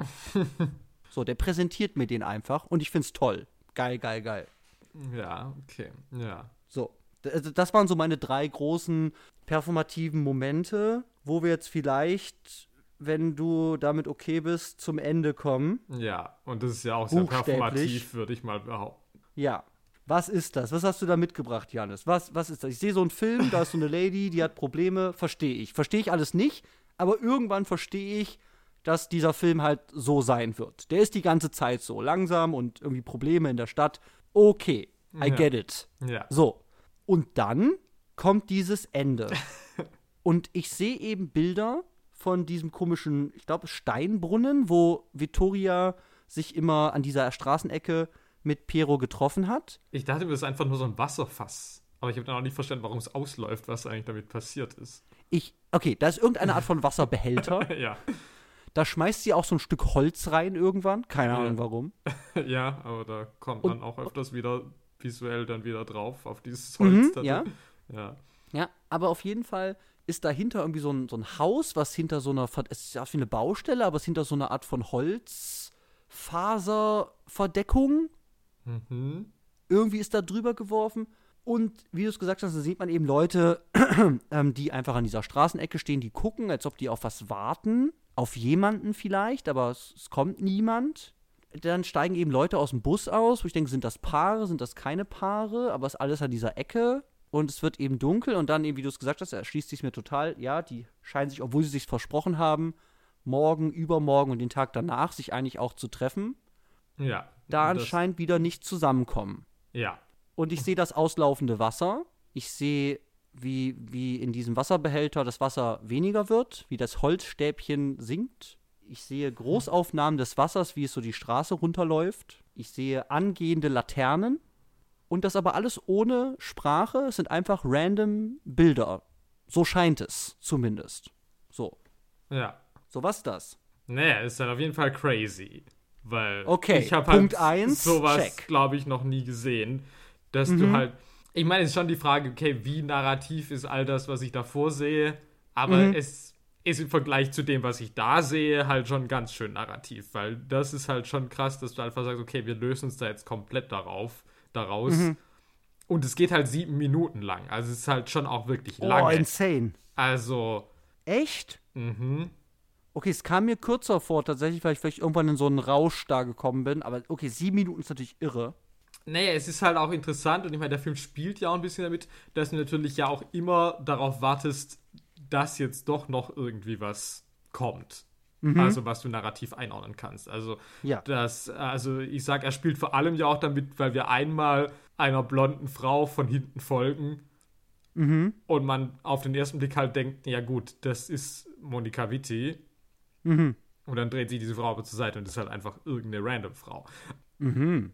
Also, man ist ja schon irgendwie noch, denke ich jetzt mal, in der Erwartungshaltung, dass man denkt, naja, jetzt tritt vielleicht eine unserer Figuren nochmal auf oder jetzt kommt irgendwie nochmal was. Und stattdessen wird es halt Nacht. Und das ist alles, was eigentlich passiert. Und wie gesagt, also klar, okay, ich, ich sehe schon irgendwie dieses Narrativ von wegen, okay, es ist der Ort, die tauchen nicht auf. Was ja aber auch vielleicht mehr metaphorisch wie jetzt irgendwie, also warum sollten die jetzt direkt, also, weiß nicht, vielleicht passiert das auch, aber ich denke, es ist schon mehr sinnbildlich von wegen, okay, die finden letztlich nicht zusammen irgendwie. Ob das jetzt tatsächlich in diesen drei Stunden gleich passiert, dass sie beide nicht kommen, ja gut, andererseits, na gut, ist das, was ich sehe. Weiß ich nicht. Aber natürlich ist es ganz groß halt, es ist, halt auch irgendwie so, und vieles dieses Films funktioniert ja auch so, dass ich sagen würde, es ist auch so ein bisschen wie ein, ein Gedicht in Filmform. Also es funktioniert halt Mhm. halt auch mehr über Stimmungen. Also die Musik ist zwar dezent, aber sie ist natürlich jetzt schon auch irgendwie stimmungstragend dann bei in dieser letzten Szene, vor allem weil eben, glaube ich, auch schon wieder lang davor eigentlich keine Musik überhaupt lief. Mhm. Und es ist natürlich schon so impressionistisch, also es ist natürlich nochmal viel irgendwie die moderne Welt, einsame Menschen. Also man sieht nochmal viele tatsächlich Figuren, glaube ich, auch die man vorher im Film schon gesehen hat. Also Figuren ist Ja. zu viel gesagt. Also halt praktisch äh, Statisten, aber die dann nochmal irgendwie, also die vorher schon mal irgendwann vorbeigefahren sind oder vorbeigelaufen sind, die dann praktisch weiterhin auch irgendwie da ihr Aber ist die, ist die eine drin. Lady nicht vielleicht die Lady, die, die, die Alain Delon da irgendwie abholt? Da noch am. äh, Er holt einmal so, so, eine, so eine Lady irgendwie ab, ähm, da in so einem Laden und dann geht die aber auch. Also anscheinend hatten die was oder so oder haben gedatet und dann halt irgendwie nicht mehr. Bei der einen, die da war, habe ich gedacht, das könnte vielleicht die sein. Ah, So. okay. Aber ja, vielleicht schon so wiederkehr, also schon mal vielleicht eine Figur, die man mal gesehen hat. Ja, okay. Mhm. Mhm. Genau, aber es ist halt irgendwie, also diese ganzen Bilder sind halt wieder irgendwie auch von so einer gewissen Trostlosigkeit irgendwie und halt von der Leere. Also ich meine, es ist ja auch irgendwie halt, man sieht hauptsächlich halt auch ein, ein urbanes Ambiente, in dem aber eigentlich kaum oder keine Menschen zu sehen sind.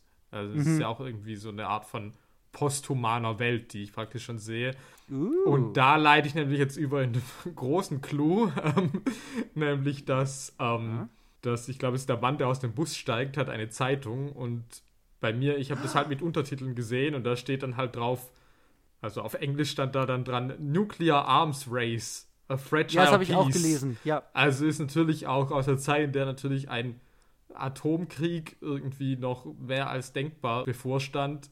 Und was natürlich auch schon sehr gut natürlich auch zu diesem Film passt, dass ich sage, okay, der Film handelt irgendwie auch davon, dass der moderne Mensch unfähig ist, in dem zu leben, in der Umgebung, die der Mensch selber geschaffen hat. Also, und das ist ja praktisch in dem Atomkrieg das Ultimative, dass du halt sagst, okay, der Mensch erfindet was, was aber zu seiner eigenen Zerstörung führt.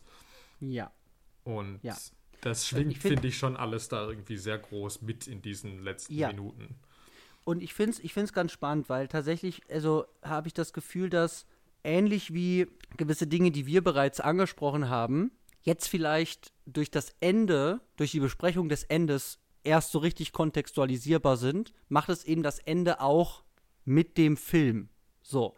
Weil Mhm. ich kriege eben, ich sage, ja, Stadtbilder, äh, Upper Class, irgendwie läuft da was nicht, aber so nüchternen Blick drauf. Aber so eine Art von wirklich Zeitbild von dem, was da irgendwie gerade in dieser Stadt und diesen Leuten irgendwie halt passiert. Mhm. So eine Bestandsaufnahme. Und dann haut dieses Ende, diese Bildmontage, auf einmal dann so, so Verdachtsmomente, die ich vorher hatte, worum es vielleicht gehen könnte, ganz explizit wie so ein Gewehr, so ein Schnellfeuergewehr wirklich raus. Weil dann kommt eben, ja, hier, was, wir haben einen Börsencrash, der war schon ein bisschen vorher, okay. Dann haben wir aber eben, ja gut, wir haben auch noch Kalten Krieg. So, also äh, es, es, es wird auf einmal so explizit tatsächlich zu so einer Art von Momentaufnahme von Leben in Italien während des Kalten Krieges. So. Also dann kriegt es so eine Explizitheit, Mhm. die dann noch mehr für mich eben dann diese Deutung, die ich die ganze Zeit schon durch so implizite Bilder, wo ich mir aber nie ganz sicher war, so sag, ach, geht's wirklich darum? Ich weiß gar nicht, wie ich das alles hier einordnen soll. Da geht für mich dann der Deckel zu. Also für mich hat wirklich diese, dieses Ende auch so eine Art von Klarheit irgendwie geschaffen, in welche Richtung ich dieses ganze Ding interpretieren kann. Wo ich vorher nur so Verdachtsmomente hatte und sage, ah, ist es das wirklich? Aber es ist sehr vage. Und dann aber, ja, okay, alles klar, das ist es jetzt, weil jetzt geht es auch noch um den Kalten Krieg. ich sehe einsame Menschen in der Stadt, die ins Nichts gucken. So, ich sehe Wasser fließen, ich sehe die Straßenlaternen, die angehen. Also da wird es dann so richtig klar, sage, ich sehe so eine Art von wirklich Aneinanderreihung von Bildern aus dem Leben des Urbanen. So. Mhm. Ja. Und da springt mir wirklich diese Bildersprache so stark ins Gesicht, dass ich sie auf einmal ganz, ganz klar deuten kann. So, zu Dingen, die vorher vielleicht eher impliziter angedeutet waren. So. Mhm. Ich fand es auch irre. Also eben, weil es eben, wenn du sagst, in der Länge, aber auf jeden Fall in der, in der, in der Varietät von Bildern, da kommt ja einfach eine ganze Menge, was da, was da irgendwie kommt. Und es erschließt sich mir erstmal, sagen wir mal, nicht. Also ich weiß gar nicht, warum sehe ich das jetzt, mhm. weil es auch formal von der Inszenierungsweise ja komplett aus allem rausfliegt, was vorher war. Ja, wie du es gesagt hast. Und, ja. und dann sitze ich da und so, okay, Antonioni, was machst du hier? so also auch da springt mir, wenn wir jetzt über, wieder über Performativität geredet haben, ne, da, da, springt der Film natürlich hart ins Gesicht, weil er sich auf einmal verselbstständigt. Ja, klar. Also, dass du halt sagst, ich brauche keine Figuren mehr. Ähm, Nö, scheiß drauf. das ist ja. halt äh, auf jeden Fall eine krasse Setzung. Weil, wie ja. gesagt, ich habe sowas halt wirklich, glaube ich, noch nie gesehen. Ja. Und das finde ich und, halt und, irre. Mh. Also auch wirklich, dass mhm. ich denke, auch heute noch mhm. sehe ich das und natürlich sehe ich vieles an diesem Film, wo ich sage, okay, klar, das ist ein ganz klares ein Film seiner Zeit, logisch, ja, der mhm. irgendwie mit dem Zeitgeist irgendwie mitläuft. Aber ich sehe halt auch wirklich dieses Ende und sage so, okay, ich kenne nichts Vergleichbares tatsächlich. Also mhm. ich finde das mhm. im Kontext dieses Films schon wirklich so radikal, mhm. dass ich schon einfach immer noch denke, so Hut ab.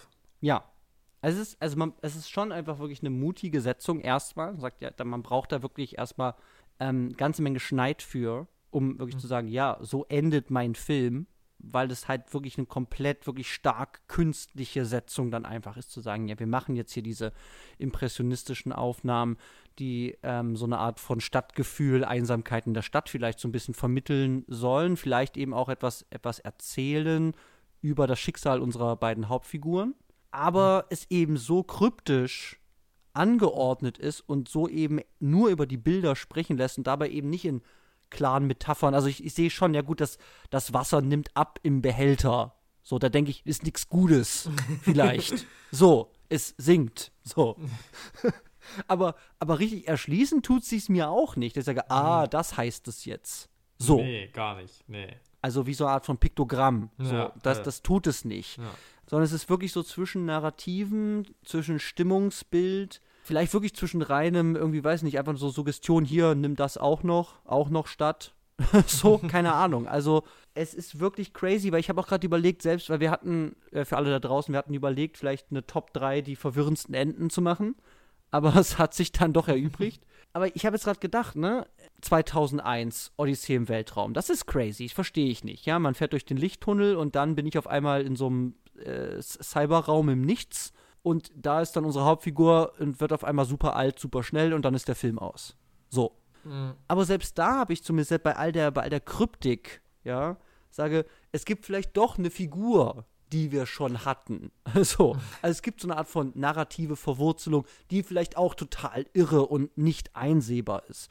Aber mhm. wirklich so stark einfach random, in Anführungszeichen random Bilder aneinander zu ketten, sieben Minuten ans Ende von einem extrem langatmigen, aber wirklich sehr, ja, narrationskräftig, aber schon fiktionslastigen Film einfach ist. Also ich bin hm. ja die ganze Zeit bei dieser Frau, bei Victoria. Ja, absolut. Und, also es ist jetzt nicht so, dass es noch mehr Sequenzen gäbe, in denen wir irgendwie da sowas völlig verlassen. Uh. Ja, und dann ist es halt komplett insane. Ich fand's geil, es waren tolle Bilder. Mm, ja die, die, mich halt auch irgendwie aktivieren. Okay, ich verstehe das gar nicht, muss denken, geil, geil, geil. Und ich liebe es ja, wenn Filme Sachen machen. Ja, alle wisst es, wir haben eine Etwas-Kategorie. In etwas ist impliziert, ist egal, was es ist. Hauptsache, es ist irgendwas, wo wir sagen, das haben wir nicht schon hundertmal gesehen. Und das ist es auf jeden Fall. Ja, also total. Und das hat bei also mir erstmal Punkte. So, sage ich, ja, das kenne ich nicht. Was ist das? Geil, geil, geil. Es verselbstständigt sich. Was machst du hier? Ich will mehr sehen. So. Nee, also für mich ist auch dieses Ende wert diesen Film für mich so auf, weil ich habe jetzt dann doch auch wieder gemerkt, naja, es ist schon, wie du auch sagst, langatmig. Also es ist auch für mich wirklich jetzt nicht, dass ich sage, easy breezy, äh, da, äh, mhm. äh, das läuft einfach super runter, diese zwei Stunden, die da geht. Nee, ja. Aber dann werde ich halt am Schluss damit belohnt und das war dann halt wirklich alle Mühen auf dem Weg halt auch wert, würde ich halt sagen. Mhm.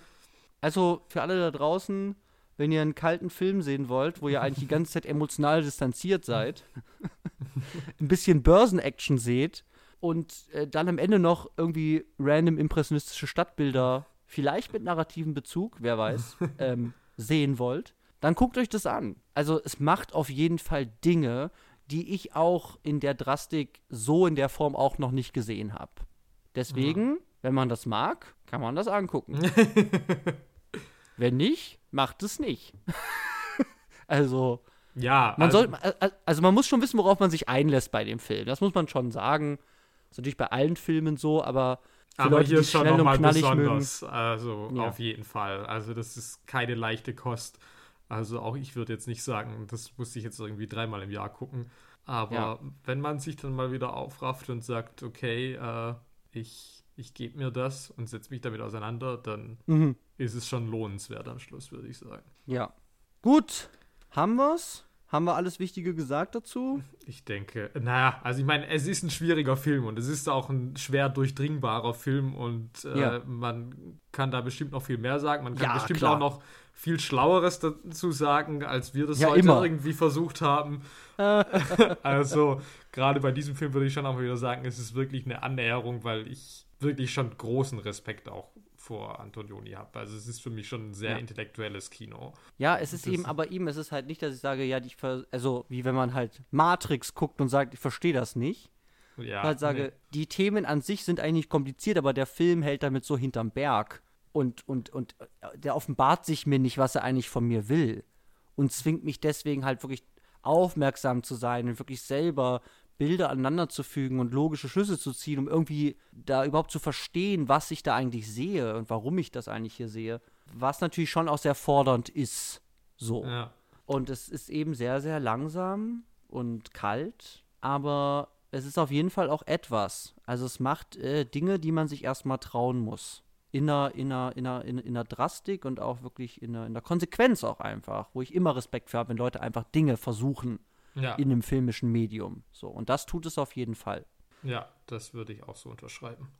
So, dann haben wir's. Ja. Ähm, das war unsere Kategorie rund um die Welt international.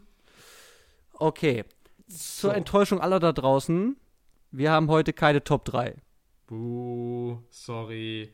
Aber ja, das mit diesen verwirrenden Enden war dann irgendwie doch schwierig, irgendwie im Kontext ja. mit diesem Film da jetzt zu sagen, ja, offene oder zweideutige Enden, die ja, es ja nee, noch und nöcher gibt. Nicht. Das macht ja. irgendwie keinen richtigen Sinn, die jetzt in, in, in diesen Vergleich irgendwie zu stellen, bei einem nee. Film, der wirklich halt einfach so anders operiert mit seinem verwirrenden Ende. Ja, also ich, ich, ich würde mir jetzt vorstellen, wenn ich Inception sehe, ja, und ganz am Ende sehe ich nicht dieses, dieses, diesen, diesen Dreidel, den er da dreht, ja. sondern ich sehe irgendwie halt so eine Affenzirkusnummer mit so fünf Affen, die mit so Kettensägen halt jonglieren. Und das geht fünf Minuten und dann ist der Film aus. So, das wäre was, wo ich sagen würde, okay, ja. äh, bitte was? Warum sehe ich das? Was hat das mit dem zu tun, was ich gerade sehe? Und warum, warum machst du das hier so? Also klar, es gibt schon eine Verbindung von diesem Ende und dem Film davor, aber die Verfahrensweise, wie das präsentiert wird, ist halt so anders und crazy. Das, der, der, boah, ich verstehe gar nicht, was das ist. Das so. ist es eben. Und also tatsächlich finde ich schon, äh, ein ganz entscheidender Faktor ist einfach auch der Faktor Länge. Also, dass es ja. auch eben nicht ist, jetzt wie so irgendwie vielleicht bei manchen Twistfilmen oder so, dass du sagst, jetzt gibt es nochmal ein Schlussbild und das irgendwie äh, ja. setzt irgendwie alles nochmal in, äh, in Frage oder setzt es in eine andere Relation. Mhm. So, also, oder ist ein kryptisches Schlussbild. Also, keine Ahnung. Ich meine, ich denke jetzt beispielsweise an The Favorite, an diese Kaninchen, die am Schluss da eingeblendet werden. Ähm, mhm. Da kann man jetzt auch sagen, okay, was genau ist jetzt diese Bedeutung, dass auf einmal diese Kaninchen da drüber projiziert werden. ja? ja? Aber es ist ja, halt ein. Bild, wo ich sage, okay, entweder ich mache mir einen Reim drauf oder ich mache mir keinen Reim drauf, aber trotz allem macht es jetzt das irgendwie nicht, dass ich jetzt sage, okay, das äh, bläst mir jetzt das Hirn weg, dass ich sage, so, was war denn jetzt eigentlich mit diesen Kaninchen? Wenn ich jetzt sieben ja. Minuten lang diese Kaninchen gesehen hätte am Ende von The Favorite, dann, äh, dann ja. wäre das auf jeden Fall in auch in diese Kategorie reingekommen. Ja. Ja, aber dann ist wieder auch der Punkt, dass ich vielleicht bei The Favorite gar nicht so krass gefunden hätte, vielleicht, denke ich mir gerade, weil The Favorite ja vielleicht schon auch so ein bisschen Schissel macht so wo ich sage, oh, das ist schon irgendwie so ein bisschen over the top. Ja. Ähm, wo vielleicht hier das Ding ist, dieser ganze Film ist super langsam und die Einstellungen sind sehr, sehr lang. Und dann kommen auf einmal ganz, ganz viele Bilder, die ich nicht zusammenfügen kann. So. Also, dass das auch noch mal vom Stil vorher einfach gar nicht reinpasst. Es kommt so aus dem Nichts. Also, dass dieser Film wirklich auf einmal so, so verspielt vielleicht wirklich wird und so experimentell. Mhm, ja. So und, und so anders. Weil es ist vielleicht schon auch anders, in der Art vielleicht Figuren darzustellen und, und Geschichten zu erzählen, aber auf eine sehr, sehr subtile Art und Weise und eben auf eine sehr langsame und nicht mit einem riesen Bombast, der mir direkt ins Auge springt. Mhm. Ähm, Ja. Weise. Also so, ich denke mir das gerade nur so, aber es ist auf jeden Fall insane. So, ja. ja. So, damit haben wir es jetzt aber endgültig und äh, wir kommen von einem sehr äh, langsamen und kalten Film zu einem, Nee. glaube ich, schnell und heißen Film. Zumindest stelle Ja, ich mir das so mal. vor, aber vielleicht äh, täusche ich mich da auch. Warte erstmal. Ich Okay. bin wieder am Hebel, Leute. Ich hab euch. Äh, ich bin für euch da. Ja, das Terrorregime von Jannis, Liebe 1962, hat ein Ende. Ich weiß, was ihr wollt. Ich weiß, was ihr braucht. Deswegen kommt nächste Woche mit zu Alles, was knallt. Das Action-Kino ist zurück. Und diesmal habe ich meine Finger am Hebel und ihr kriegt den Klassiker Predator von John McTiernan mit Arnold. Ob das geil ist, keine Ahnung. Diesmal halte ich mich zurück. Ich lasse mir alle, alle Türen offen. Ja. Äh, aber es ist auf jeden Fall Arnold zum zweiten Mal in diesem Podcast. Ah. Deswegen, äh, da kann gar nichts schief gehen. Nee, ich glaube. So viel kann ich sagen. Ja. ja, gut. Dann, also ich freue mich sehr drauf, weil ich habe das ja noch nie gesehen. Ja, es ist Bildung für dich tatsächlich auch. Ja. Hoffentlich. Darum geht es ja hier auch immer. Also äh, wir wollen ja Mhm. nicht nur unsere HörerInnen bilden, sondern uns auch gegenseitig. Mhm. Hörerin, die wir nicht haben, aber trotzdem, der Gedanke, Ja, der Gedanke zählt. Deswegen, wenn wir schon niemanden anders, dann wenigstens uns gegenseitig, wenn es wenigstens irgendeinen Sinn hier hat, was wir tun. Ja. Ja, und deswegen äh, vielen Dank fürs Einschalten. Vielen Dank auch, Janis, dass du den Film mitgebracht hast. Äh, Crazy war das auf jeden ja, Fall. gerne. Danke, dass du dir äh, das angeschaut hast. Das ist vielleicht schon das Prätentiöseste, was ich irgendwie je habe mitbringen können. Äh, ich weiß nicht, Ja, dann noch freu dich toppen mal. kann. Ich habe ich, ich hab das Gefühl, dass ich vielleicht von der Sch also Scham etwas mitzubringen, also nicht, dass ich mich schäme, aber ich weiß nicht, ob du dafür gewappnet bist. So, Was dich da nächste Woche erwartet. Okay. Aber wir, ja, wir gucken mal. Okay, okay. Na gut. Ja, dann bleibt gesund, Leute. Und äh, ja, passt auf euch auf. Schaut schön weiter Filme. Und schaltet nächste Woche wieder ein, wenn es wieder heißt. Wer schaut, So. sagt.